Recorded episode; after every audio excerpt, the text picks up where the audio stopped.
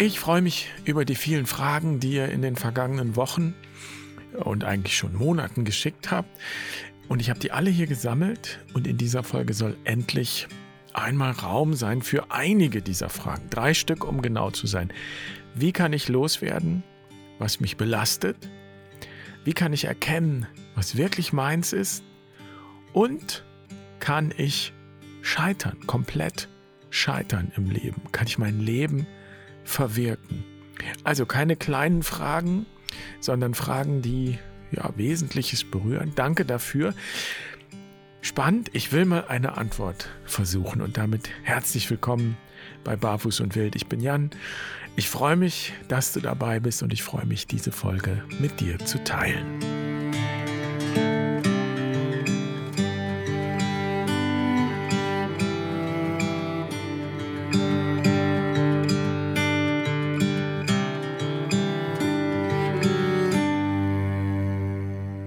Daniela schreibt, ich nehme die Lasten anderer wahr und bürde sie mir zusätzlich zu meinen eigenen auf. Das ist sehr belastend und bringt mich immer wieder an meine Grenzen, gerade besonders mit meiner magersüchtigen Tochter. Nun bekommt man in christlichen Kreisen immer wieder gesagt, dass man seine Lasten an Jesus abgeben soll. Nur wie funktioniert das wirklich? Mich würde interessieren, was du dazu zu sagen hast. Danke, Daniela. Ich finde die Frage deshalb ja interessant, auch ganz wunderbar, weil sie, glaube ich, wirklich so ziemlich jeden Menschen betrifft. Und erstmal unabhängig von Jesus machen, glaube ich, alle die Erfahrung, dass das Leben nicht nur schön und freudvoll ist, sondern auch belastend und schwer sein kann. Die Frage ist generell, wie umgehen mit dem, was da belastend ist. Und das steckt ja dahinter, wenn du fragst, so, wie kann ich meine Last abgeben? Und auch deshalb finde ich die Frage interessant, weil sie unsere christliche Perspektive auf die Dinge anfragt und auch die Floskeln, die wir gelernt haben. Und ich meine das nicht negativ mit den Floskeln oder abfällig oder bewertend, weil man sagt, so Floskeln, das ist ja leeres Gerede. Also nur mal am Rande, um das wirklich zu unterstreichen. Das Wort Floskel kommt aus dem Lateinischen von dem Wort Flosculus und das ist das Blümchen, das Blümchen am Wegrand. Das bedeutet im übertragenen Sinn, dass wir unsere Rede ausschmücken mit Redeblumen sozusagen. Und nun kann man natürlich sagen, das ist völlig überflüssig und so weiter. Und es ist auch nicht verwunderlich, wenn jemand das sagt, denn wir leben in einer Kultur, die die schönsten und mächtigsten Kräuter, die es gibt, als Unkräuter bezeichnet und sogar bekämpft. So. Also ich will damit sagen, ich habe gar nichts gegen Floskeln, gegen die Blumen in unserer Sprache, auch in der Tradition. Es ist nur gut, nach dem Sinn zu fragen. Also wenn ich Floskeln sage, dann heißt das nicht, dass es keinen Sinn macht, das zu sagen, dass man Jesus seine Last übergibt. Es ist nur gut, nach dem Sinn zu fragen. Was heißt denn das eigentlich? Und entscheidend ist eben, dass ich das dann auch nicht nur so sage, sondern dass ich vor allem wirklich erfahre, leibhaftig, konkret und real, was dahinter steckt. Und so verstehe ich deine Frage. Und dann müsste ja mein Leben tatsächlich leichter werden, wenn das funktioniert mit dem Abgeben der Last. Ich kann mich erinnern, wie mich als Jugendlicher solche Sätze auch magisch angezogen haben. Einerseits, also zum Beispiel, Jesus trägt alle deine Last. Wow, was für eine Verheißung. Oder Jesus hat dich erlöst. Uh. Und zugleich habe ich mich aber eben auch gefragt, ja, was heißt das denn konkret? Wie geht das? Wo erfahre ich das? Und ich hatte auch bei manchen den Verdacht, und ja, ich würde auch sagen, ich habe da schon sensible Antennen, dass manche Menschen halt sagen, dass sie alle ihre Last Jesus übergeben haben, aber tatsächlich hat das gar nichts leichter gemacht. Jedenfalls fühlt sich nicht so an. Irgendwas stimmt da nicht. Eigentlich hat es noch schwerer gemacht, weil sie ja jetzt nicht nur das haben, was belastend ist, sondern zusätzlich auch noch den Druck positiv sein zu müssen, gut gelaunt und freundlich sein zu müssen, weil man ja alle Last Jesus übergeben hat und der trägt sie jetzt für einen. Und wenn sich das Leben dann immer noch schwer anfühlt, wenn die Probleme nicht weg sind, noch nicht mal kleiner geworden sind, ja, dann stellt sich natürlich die Frage, ja, liegt es jetzt an mir oder liegt es an Jesus, was am Ende auf selber rauskommt? Es muss ja an mir liegen, denn an Jesus kann es nicht liegen. Und das ist übrigens nicht unbedingt speziell christlich, dieser Zusammenhang, sondern das gibt es auch woanders. Nimm zum Beispiel das positive Denken. Nur durch positives Denken allein wird die Last nicht leichter, sondern eben vielleicht noch schwerer. Wenn man sich dem positiven Denken verschrieben hat, dann glaubt man ja, es muss jetzt leicht sein dadurch. Und da merkst du schon an dem Wort müssen, da stimmt was nicht. Wenn ich da mal den Strich drunter mache und wenn du fragst, wie kann ich meine Last an Jesus abgeben, dann fürchte ich, dass ich sagen muss, dass ich der Auffassung bin, dass das überhaupt nicht funktioniert. Das funktioniert einfach nicht. Wir können unsere Last nicht abgeben. Wir können auch unsere Lebenslast nicht abgeben. An überhaupt niemanden. Nicht an Jesus, nicht an Gott, nicht an das Universum. Wir können auch nicht erwarten, dass das jemand für uns trägt oder erträgt. Und zu versuchen, diese Last unbedingt also ich will nicht sagen krampfhaft, aber vielleicht verzweifelt loszuwerden, das macht das Leben dann auch nicht leichter, sondern eher noch schwerer. Und deshalb lohnt sich ein Blick in den Ursprung dieser Formulierung, die du da verwendest, die Last abgeben. Da gibt es diese berühmte Stelle in der Bibel, da sagt Jesus, Kommt alle zu mir, die ihr mühselig und beladen seid. Ich werde euch erquicken oder ausruhen lassen, heißt es. Und wörtlich heißt es in der Stelle eigentlich so, alle Belasteten zu mir. Das ist wie so ein großer Imperativ. Hey, auf alle Belasteten zu mir.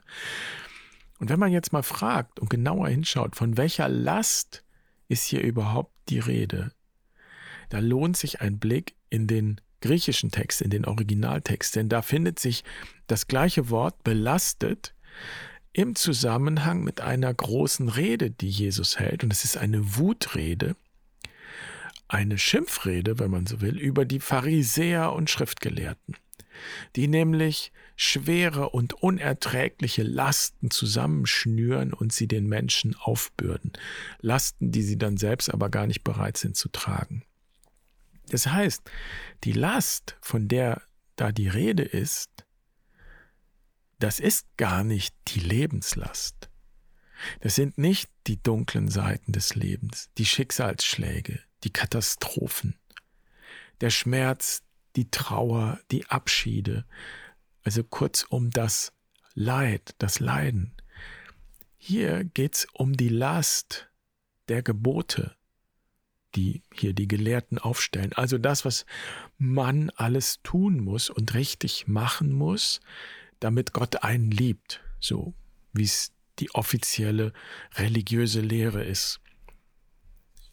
Bei Jesus waren es die Pharisäer und Schriftgelehrten, also die jüdischen Gelehrten. Jesus war Jude und das war seine Tradition und seine Religion. Also was wir da finden, ist eigentlich eine Religionskritik und eine Traditionskritik. Und da sagt Jesus ganz radikal, alle Belasteten zu mir.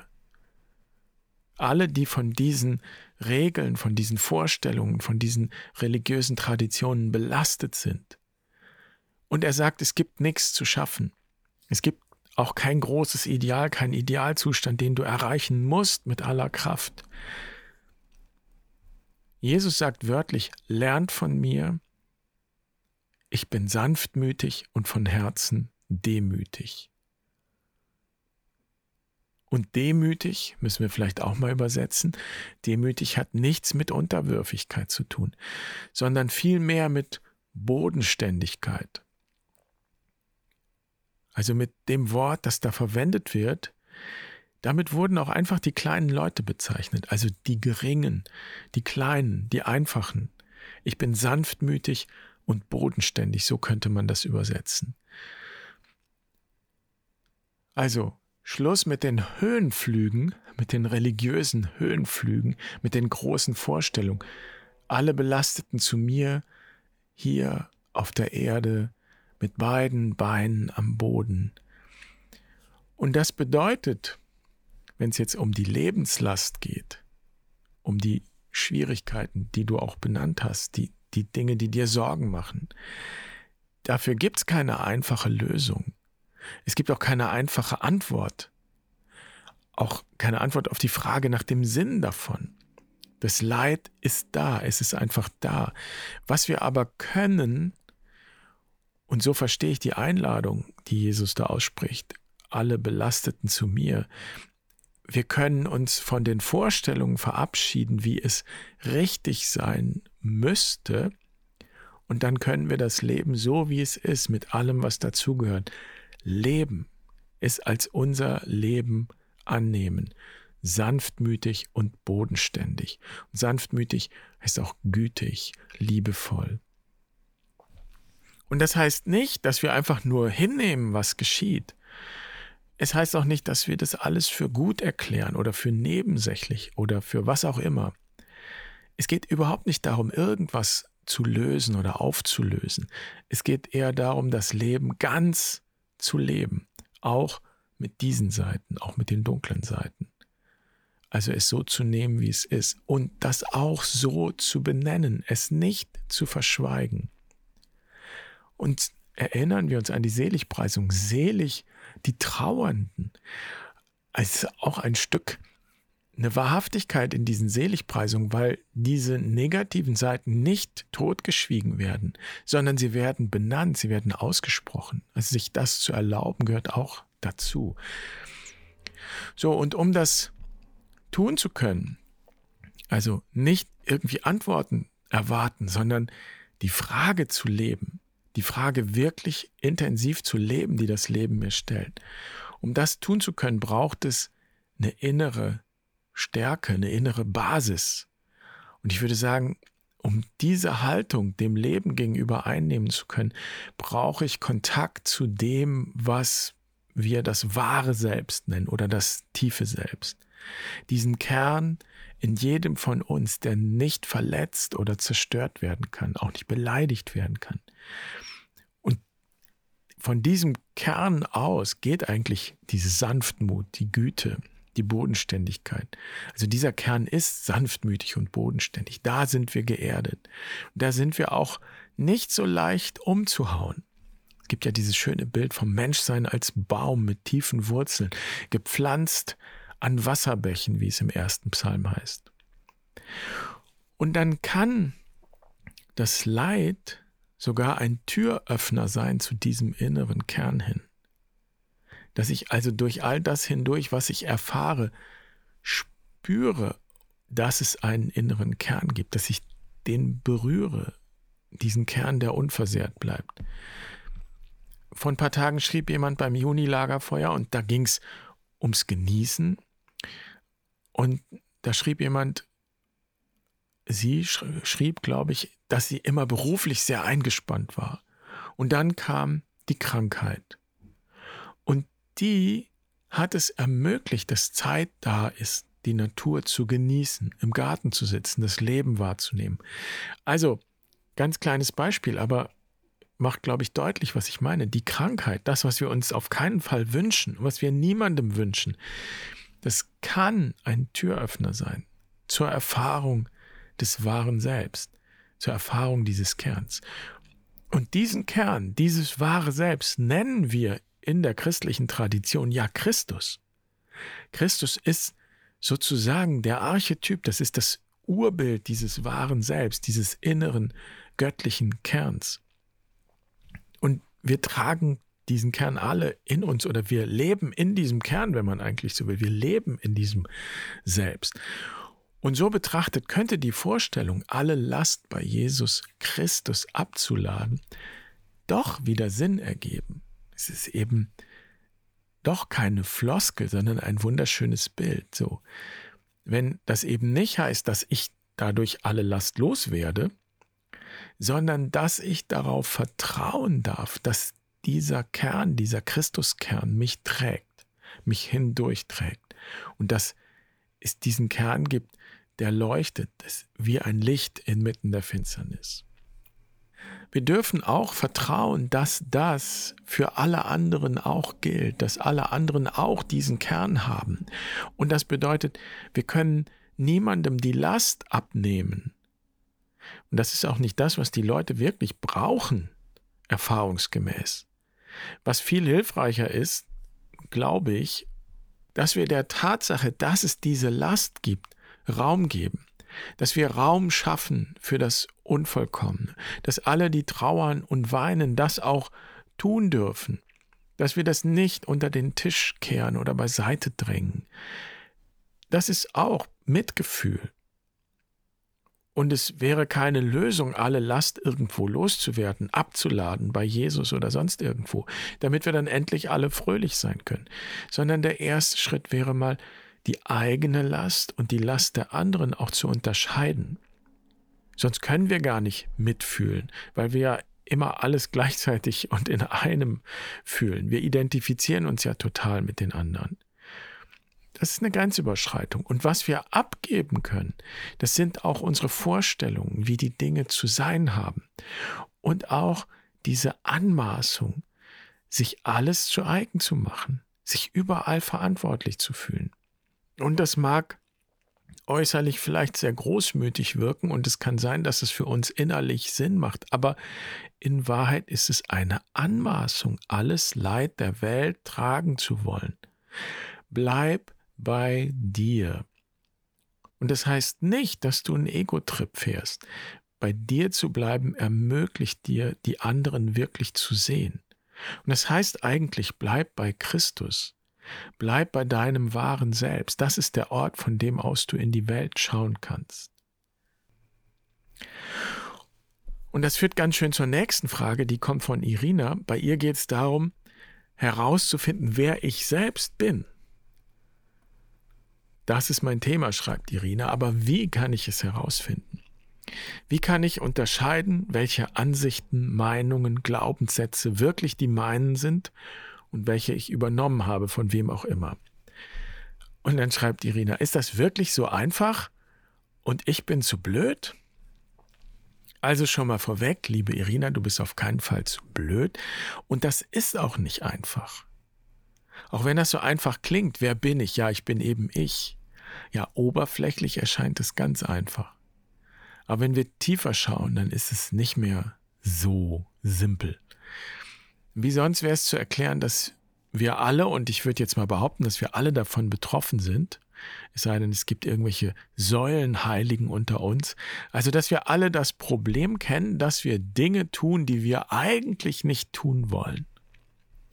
Und das ist auch kein neues Problem, sondern ein altes. Davon schreibt schon Paulus im Brief an die Römer vor 2000 Jahren. Wenn ich das tue, was ich nicht will, dann bin nicht mehr ich es, der handelt, und es müssen gar keine hochdramatischen Dinge sein, es kann ganz banal sein. Eigentlich hatte ich mir vorgenommen, weniger Süßigkeiten zu essen und dann überkommt mich so ein Appetit und schwupps habe ich wieder ein Stück Schokolade intus, obwohl ich mir ja fest vorgenommen hatte, das zu reduzieren. Also wer ist dann ich? Ich habe es mir vorgenommen und ich habe es dann trotzdem anders gemacht. Ist das eine bewusste Entscheidung gewesen? Oder ist es so passiert, und dann ist es mir bewusst geworden, und wo bin ich dann, wenn es passiert? Also dir wird sicher schnell einfallen, wo die Punkte liegen, an denen du schwach wirst, wie es immer so schön heißt. So schwach, weil dieser Impuls, der dann kommt, ja stärker ist als alle guten Vorsätze und auch als die Vernunft. Das ist ja etwas, was vor dem Bewusstsein liegt.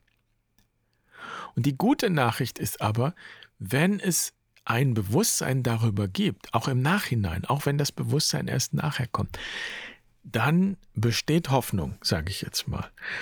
Denn wenn wir auf das Lebensrad schauen, dann sehen wir ja, alles beginnt im Körper und nicht in der Vernunft. Es ist also ein großer Schritt und ein wichtiger Entwicklungsschritt, überhaupt zu merken, dass etwas passiert, das ich nicht will oder überhaupt die Frage zu stellen, ob ich das wirklich will oder nicht. Mit der Frage fängt das schon an. Und es ist ein ganzes Stück Arbeit, Bewusstseinsarbeit, Reflexionsarbeit, auch Schattenarbeit, das sichtbar zu machen. Auch das sichtbar zu machen, was wir so als blinde Flecken bezeichnen. Wenn es blinde Flecken gibt, dann sehen wir gar nicht, dass da etwas passiert, das wir eigentlich nicht wollen. Also blinde Flecken, Hinweise auf blinde Flecken sind zum Beispiel so Momente, in denen wir überfordert sind und auch so reagieren. Und das heißt, wenn wir einen Schritt zurücktreten würden, was wir dann in der Situation nicht tun oder nicht können, aber angenommen, wir könnten und wir würden einen Schritt zurücktreten, dann würden wir in diesen Fällen höchstwahrscheinlich in der Regel oft meistens merken, dass diese Überforderung gar nicht von außen kommt, sondern von innen. Eben aus Mustern, die uns prägen und die ihre Wurzeln meistens tief in der Kindheit haben. Also, wenn du dich zum Beispiel furchtbar aufregst und laut wirst, deine Kinder anschreist zum Beispiel, oder andere Leute anschreist, oder das Gefühl hast, du müsstest unbedingt was klarstellen, richtigstellen, damit du verstanden wirst, oder wenn du dich beleidigt fühlst, zurückgesetzt, verletzt, übergangen. Oder wenn du große Scham empfindest. So, und du merkst schon, alle diese Dinge haben irgendwo einen Ursprung im Körper. Der Körper ist das große Gedächtnis, da beginnt alles. Und dann agieren wir aus der Erinnerung heraus. Wenn zum Beispiel jemand eine alte Wunde berührt, ein Punkt, an dem wir empfindlich sind. So, und alle diese Reaktionen gehören natürlich zu uns. Die können zu mir. Aber wenn ich einen Schritt zurücktrete, dann frage ich mich, warte mal, lohnt es sich jetzt wirklich, sich so aufzuregen? Oder will ich mich wirklich ins Schneckenhaus zurückziehen? Und dann kann es sein, dass das Muster, die Prägung ist so stark, dass ich gar nicht dagegen ankomme. Aber ich sehe zumindest, oh scheiße, ich bin schon wieder im Schneckenhaus, sind schon wieder alle Schotten runter. So, ich kann fragen, muss ich das wirklich persönlich nehmen? Meine alte Chefin hat früher mal gesagt, ich entscheide, ob ich mich ärgere oder nicht. Ja, aber das ist erst der zweite Schritt. Nehme es persönlich und dann ist es ein Riesenschritt zu fragen, warte mal kurz, muss ich das persönlich nehmen? Ist es überhaupt persönlich gemeint? So. Und dieser Prozess des Hinschauens, des Prüfens, der kann uns durchlässig machen für die Qualität des wahren Selbst das niemals beleidigt werden kann. Du kannst immer davon ausgehen, wenn du dich beleidigt fühlst zum Beispiel, bist du selbst als dein ganzes wahres Selbst bist nicht beleidigt. Beleidigt ist ja deine Persönlichkeit, dein Ego, dein Konzept von dir und von den Dingen. Und was sich entwickeln kann, ist nicht das wahre Selbst, das bist du immer. Das bist du immer jederzeit da drin lebst du. Aber was sich entwickeln kann, ist dein Konzept.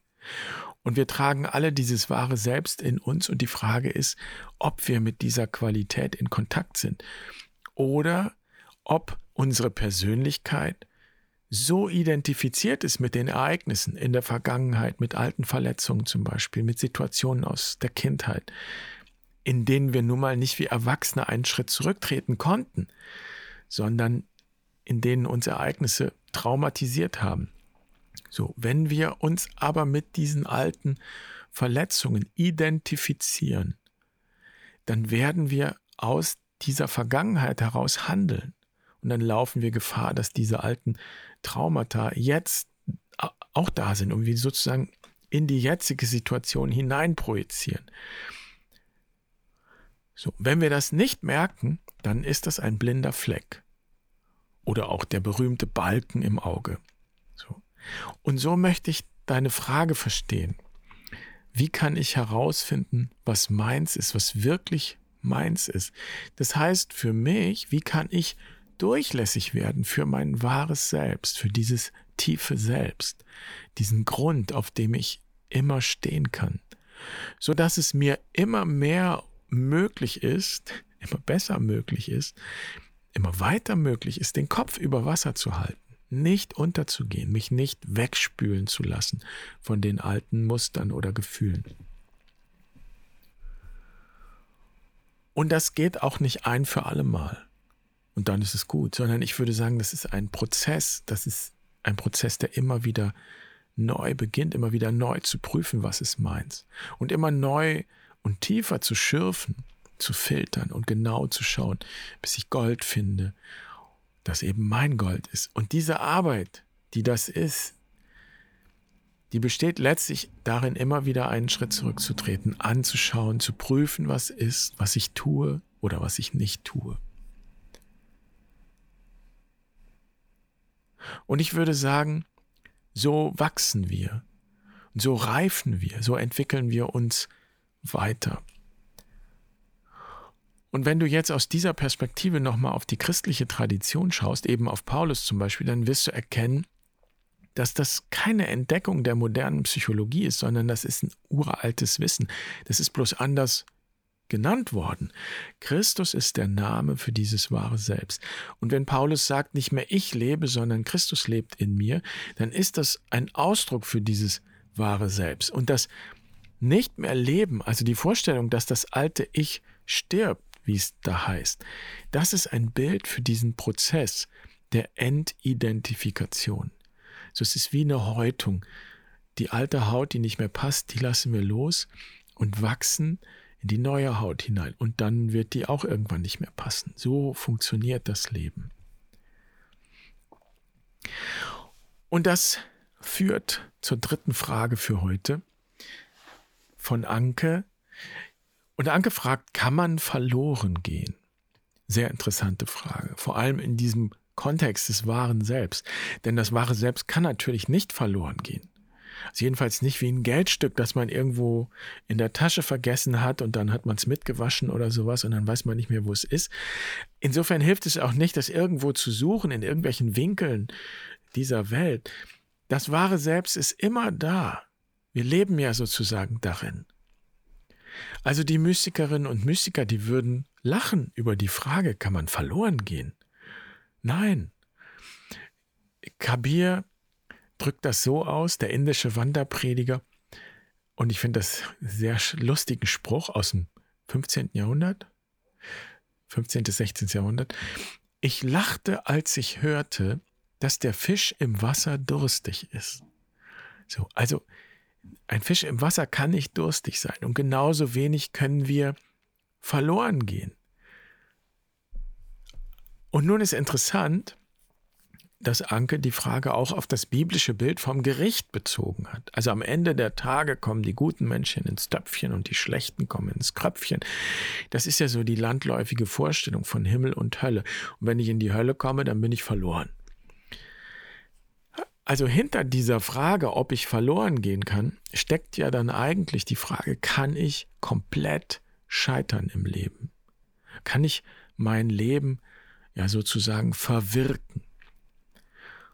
Und Anke zitiert eine Stelle, eine Bibelstelle, da heißt es, wer an ihn glaubt, also wer an Jesus glaubt, der wird nicht gerichtet. Das sind also die Guten, die glauben. Und wer nicht glaubt, der ist schon gerichtet, denn er glaubt nicht an den Namen des eingeborenen Sohnes Gottes. Und es lohnt sich auch hier nochmal genau in diesen Text zu schauen. Vor allem für die, die die Bibel immer so vor sich hertragen, wie so ein Gesetzbuch und der Maßstab, nehmen sie alles bewerten. Ja, dann sollten wir das auch wirklich ernst nehmen und schauen. Da steht nämlich nicht, dass wer nicht glaubt, gerichtet wird, sondern der ist schon gerichtet. Es geht sozusagen vollautomatisch. Und das bedeutet, wenn man es zu Ende denkt, Himmel und Hölle oder was auch immer jemand sich da vorstellt, das ist keine Frage von irgendeiner Zukunft, sondern das ist für Jesus und für Johannes, und denn der Text ist aus dem Johannesevangelium, eine Frage des Jetzt und Hier. Himmel, Hölle, Gericht, das ist jetzt. Das entscheidet sich jetzt und nicht irgendwann mal. Und ich möchte nochmal Kabir zitieren. Was du Erlösung nennst, gehört in die Zeit vor deinem Tod, sagt der Mystiker. Was du Erlösung nennst, gehört in die Zeit vor deinem Tod. Heißt auf Deutsch, ja, du kannst dein ganzes Leben im Gefängnis verbringen. Sorg dafür, dass du jetzt aus dem Gefängnis kommst. Und der Schlüssel steckt von innen. Du musst eigentlich nur hinaustreten. Und wenn ja überhaupt, dann ist das vielleicht der wahre Schmerz, irgendwann im Leben aufzuwachen und zu erkennen, wie gefangen ich war von meinen Projektionen und Prägungen oder was auch immer. Also wir erleben das schon mal in der Quest zum Beispiel, wenn Menschen sich dann Zeit nehmen, genau hinzuschauen und dann feststellen, dass sie zum Beispiel ihr ganzes Leben lang immer nur das getan haben, was andere von ihnen erwartet haben, ohne sich je zu erlauben, auch einen eigenen Weg zu wagen. Und das kann sehr schmerzhaft sein, weil in dem Moment die vielen Jahre irgendwie auch ja als verlorene Zeit betrachtet werden können und man schlägt sich dann an den Kopf und denkt, oh mein Gott, warum? So, und dann gilt es, das aber anzunehmen, zu akzeptieren, der Wahrheit ins Angesicht zu schauen. Das ist ein Entwicklungsschritt, ein Entwicklungsprozess, das ist eine Häutung. Und in der Wahrhaftigkeit liegt die Lösung. Das ist, wie der Prozess funktioniert. Und am Ende ist das wahre Selbst, die Qualität des wahren Selbst, ist keine Frage von Quantität, sondern von Qualität. Wichtig ist, dass ich mich der Wahrheit zuwende, dem Licht, so heißt es im Johannesevangelium. Also, dass ich diesen Schritt wage und immer wieder wage. So wie Adam und Eva, es ist ganz am Anfang schon in den ersten Bildern steckt das drin. Und die Geschichte fällt mir dazu ein, Adam und Eva, die verstecken sich im Gestrüpp, nachdem sie da von der Frucht genascht haben und dann ist irgendwas anders geworden. Irgendwas passt nicht mehr. So.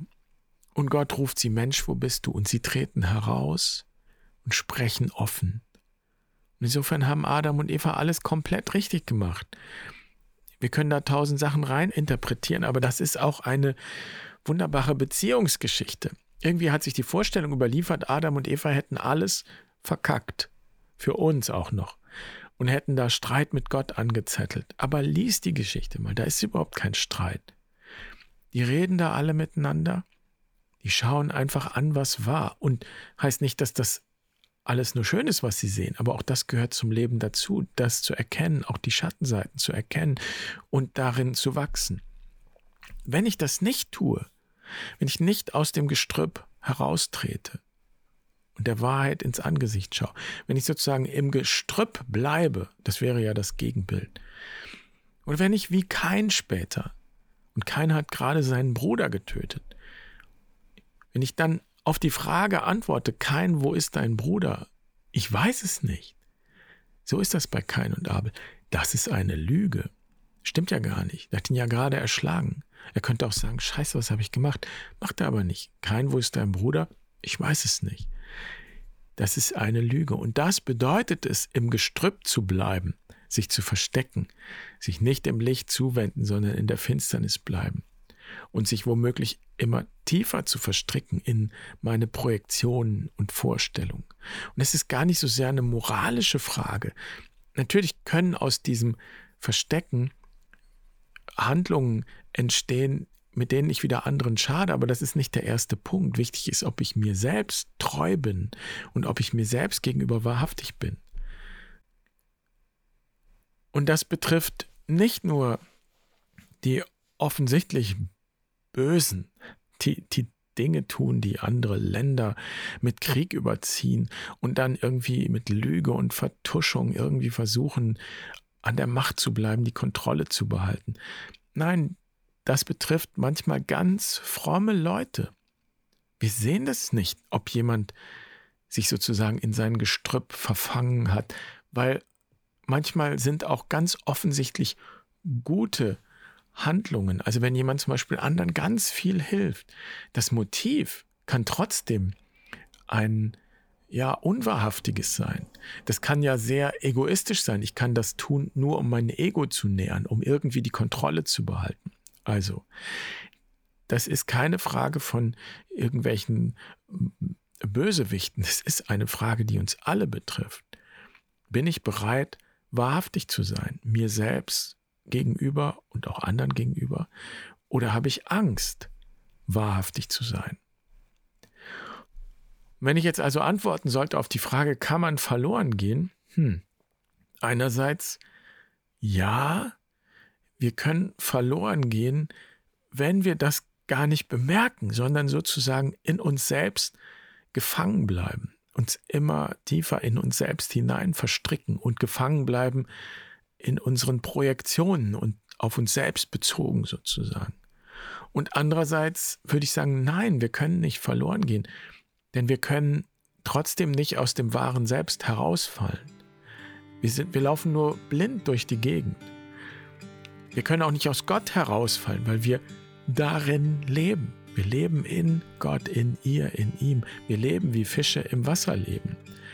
So, die entscheidende Frage ist, ob wir das auch erkennen können oder was uns daran hindert, das zu sehen und anzunehmen.